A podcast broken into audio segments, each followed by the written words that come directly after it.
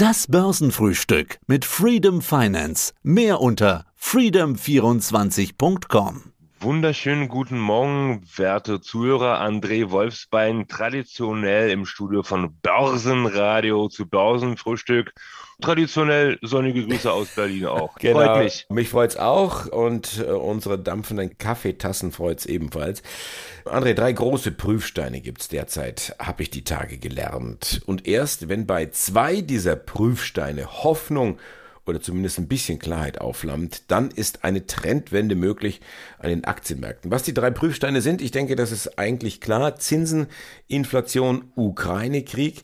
Das wollen wir kurz streifen und dann einschwenken auf interessante Anlagestrategien. Und während ich mir jetzt gleich einen Kaffee einschenke, was ist denn in deinem Kopf vorgegangen, als du gehört hast, Mensch, der Paul dreht auf, der Fettchef, 75 Basispunkte.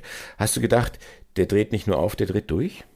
Ganz im Gegenteil, also das war wirklich zu erwarten. Es hätte mich gewundert, wann ähm, es wirklich nur 50 Basispunkte geworden wären.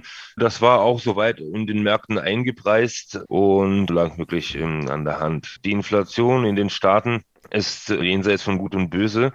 Auch in, wir in Europa haben hier eine Inflation, also zumindest in der Eurozone, ja. in Höhe von 8,1 Prozent. Das ist die höchste Inflation seit Aufzeichnung seit ever.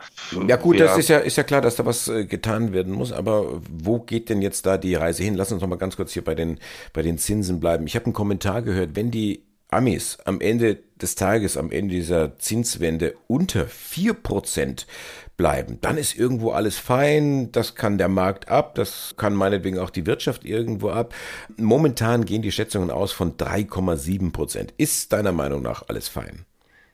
Ähm, nach fein ist gar nichts. Also wir bewegen uns wirklich in Richtung äh, einer Rezession. Also da spielen ja mehrere Faktoren eine Rolle. Wie du schon gesagt hast, sei es auch der Ukraine-Konflikt, sei es die Unsicherheit auf den Märkten. Wir haben auch arbeitsstellentechnisch auch ein paar Defizite, sowohl in, in den Staaten drüben als auch in Europa.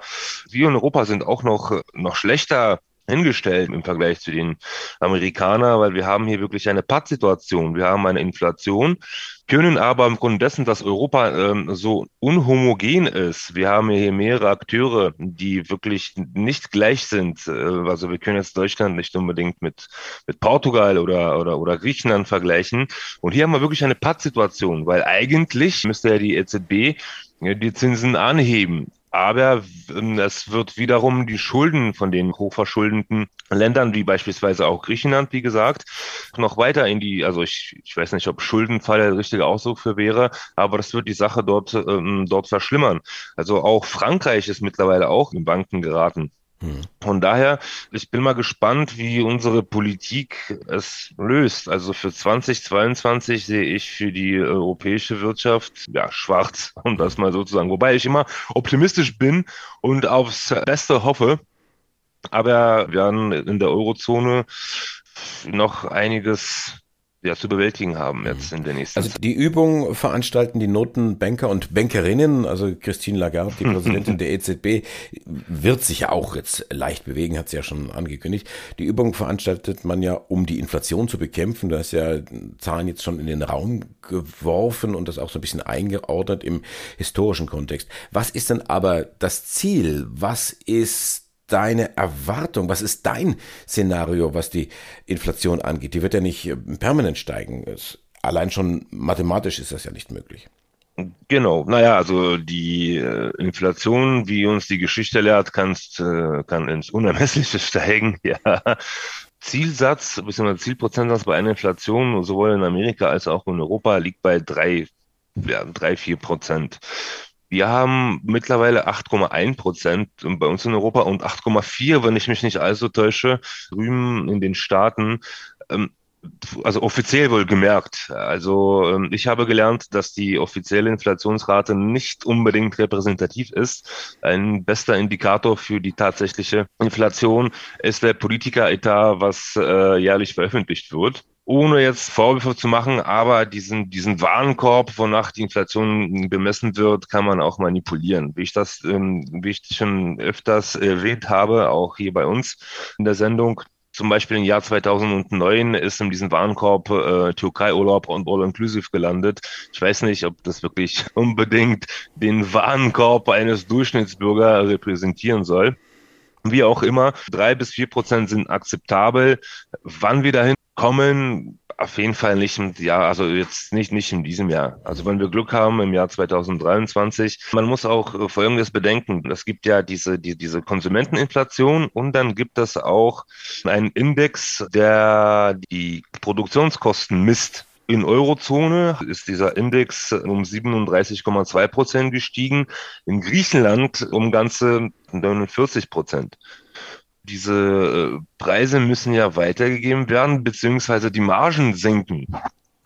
Das tut der Wirtschaft äh, ja logischerweise nicht unbedingt gut. Ja, äh, es ist natürlich auch äh, mir als jemandem, der aufgewachsen ist in einer Umgebung des Milchsees beziehungsweise eines Butterberges, schwer zu erklären, warum Butter von einem Jahr 1,50 gekostet hat und jetzt auf einmal 2,50. Aber da wird natürlich auch das Thema Inflation, Gefahr der Inflation weiter vorangetrieben durch viele Unternehmen, die sich da so ein bisschen schadlos halten. Lass uns doch mal noch den dritten Prüfstein ansprechen. Was machen deine in Anführungszeichen äh, Freunde, nicht Freunde Wladimir und Volodymyr? Entspannung im Ukraine-Krieg ist ja nicht mal ansatzweise in Sicht. Leider Gottes ist das wirklich der Fall. Also ich, es gibt viele, vielerlei Prognosen, äh, dass Krieg jetzt bis Ende des Jahres andauern wird, dass es dann gar nicht zu Ende sein wird, wie wir das beispielsweise in Israel-Palästina-Konflikt haben, so dass da immer ein glühender Herd sein wird. Äh, ich hoffe natürlich das Beste. Ich bin des Besseren belehrt worden. Ich mag da gar keine Prognosen abgeben, falls du dich nur dran erinnerst. Ich habe damals gesagt, also zu 99,99 Prozent äh, wird keine Invasion stattfinden. Von daher möchte ich mich da gar nicht aus dem Fenster rauslehnen. Ich hoffe, dass es bald vorbei ist. Also es kann mir nicht schnell genug zu Ende kommen. Am besten schon gestern. Da werden wir auf jeden Fall noch einiges erleben. Leider Gottes vor allem was Weizenproduktion beziehungsweise Weizenexport angeht.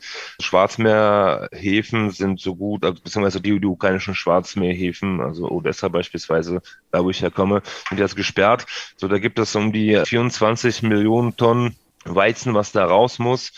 Bis dato sehe ich da jetzt wirklich nicht unbedingt ähm, eine Entspannung. Das heißt, wir haben unsere drei großen Baustellen, das Thema Zinsen, das Thema Inflation, das Thema Ukraine-Krieg. Entspannung ist bei keiner momentan in Sicht, so zumindest verstehe ich dich. Was bedeutet das denn für die Aktienkurse? Ich hatte kürzlich ein Gespräch, da hatte ich das so verstanden, ja so Ende des Jahres, viertes Quartal, da könnte man möglicherweise so leicht drüber nachdenken, dass es da eine Trendwende gibt. Momentan sind ja doch eher die Bären am Drücker, am Verkaufsdrücker. Das ist absolut richtig, äh, vor allem wenn wir jetzt Tech-Sektor und Wachstumsaktien anschauen, also die sind ja wirklich äh, massivst abgestraft. Da haben wir Verluste von, ja, von, von 70, 80 Prozent zu den All-Time-Highs. Derzeit rücken die soliden und konservativen Investments äh, immer mehr in Fokus. Und Dividendenaktien werden jetzt auch interessant wie der Buffin gesagt hat, äh, ich wiederhole mich auch, aber ich finde den Spruch einfach nur zu genial. Also wenn man das Wasser abebbt, sieht man, wer nackt gebadet hat. Die ganzen Fintech-Unternehmen stehen jetzt nicht allzu gut da, aber sowas Solides wie zum Beispiel die Rio Tinto, ja, und ich weiß nicht, kennst du den Titel? Na klar, das ist ja riesen äh, Bergbau. Genau, genau, genau, Berg, äh, Bergbau, also drittgrößter Bergbauer generell also mit äh, im letzten Jahr haben die 63,5 Milliarden US-Dollar, wenn ich mich nicht also täusche, Gewinn gemacht. Ja, also EBITDA, also super Titel. Gibt es derzeit auch mit einem kleinen Discount Dividendentitel, was gut ist, wobei ich da auch eine eher ambivalente Meinung habe. Also wir haben jetzt die offizielle Inflation von 8% oder sagen wir mal 9%. Ähm, es gibt die beispielsweise die Myers. Ähm, ich weiß nicht, ähm, also du kennst es bestimmt und viele Zuhörer kennen es auch. Das sind diese Container beziehungsweise das ist dieses Logistikunternehmen. Ja, das sind die, äh, wie sagt man, 12, 20, 40 Food-Container, die also weltweit und dann verschifft werden und momentan stehen die, so habe ich es genannt, alle irgendwo in Shanghai, weil da wegen Lockdown nichts, genau, nichts rauskommt. Genau, also die Aktie, gerade aufgrund dessen, dass die Container derzeit im Stau stehen, ja, ist die Aktie auch mit einem guten Discount zu haben. Die zahlen aber 19,2 Prozent Dividenden. Also überleg es dir mal, 19,2 Mehr zahlt keiner zurzeit. Dann äh, gibt es die dann besagte Rio Tinto, die bezahlen 11,5 Prozent Dividenden. Die beiden Unternehmen sind auf jeden Fall einen Blick wert. Und es gibt da weitere Dividendenaristokraten, also um das mal per se zu definieren. Also Dividendenaristokraten sind ja Unternehmen, die seit Jahren oder Jahrzehnten beispielsweise ununterbrochen Dividenden auszahlen und Dividenden auch erhöhen. Dazu gehören beispielsweise Coca-Cola, Johnson Johnson, P&G, McDonald's, also die typischen Buffett-Aktien. Wenn wir jetzt äh, bei uns in Europa nach Dividendenaristokraten umschauen, dann fällt mir BASF, Allianz, Münich Re oder E.ON ein. Also es gibt auf jeden Fall äh, interessante Möglichkeiten gerade jetzt, wo solche Unternehmen mit einem guten Discount gibt, kann man diese sich auf die Watchlist setzen. Ganz abgesehen von äh, Rheinmetall, was jetzt seit Anfang des Krieges um die 120 Prozent äh, wettgemacht hat. Es gibt auch Gewinner dieser Entwicklung. Jetzt nochmal apropos Agrarwirtschaft. Es gibt auch ein interessantes Unternehmen aus meiner Sicht. Man kennt den hierzulande eher weniger. Ähm, das heißt AGCO, also Anton Gustav Cäsar Otto, also Your Agriculture Company. Das ist der amerikanische Produzent von Agrartechnik. Da sehe ich auch ja einiges an Potenzial in der nahen Zukunft. Das sind die Unternehmen, die mit Badehose gebadet haben und nicht nackt dastehen, wenn das Wasser äh, sinkt. Auf der anderen Seite, wenn man am Nacktbadestrand ist, dann ist das vielleicht auch nicht. Genau, ist ja, ist ja. nichts Verwerfliches. ist ja nichts Verwerfliches. Es war wieder ein Fest, mit dir äh, zu plaudern. Ja, jetzt Kaffee ist jetzt lauwarm. Ich werde mir jetzt äh, noch einen zweiten holen und hoffe, du kriegst bei dir auch noch einen in deine Börsenfrühstück Freedom Finance, das einen äh, frischen Kaffee. André, danke für heute und bis nächstes Mal. Ich habe mich sehr gefreut wie immer und ich hoffe, dass wir das nächste Mal äh, ja, über freudigere Dinge sprechen können. Andi, schöne Grüße aus Berlin, wie gesagt, hat mich gefreut und ähm, grüß die Jungs, bis zum nächsten Mal. An mir soll es nicht liegen, sprechen wir das nächste Mal über schöne Themen. Freedom Finance, der Experte für IPOs.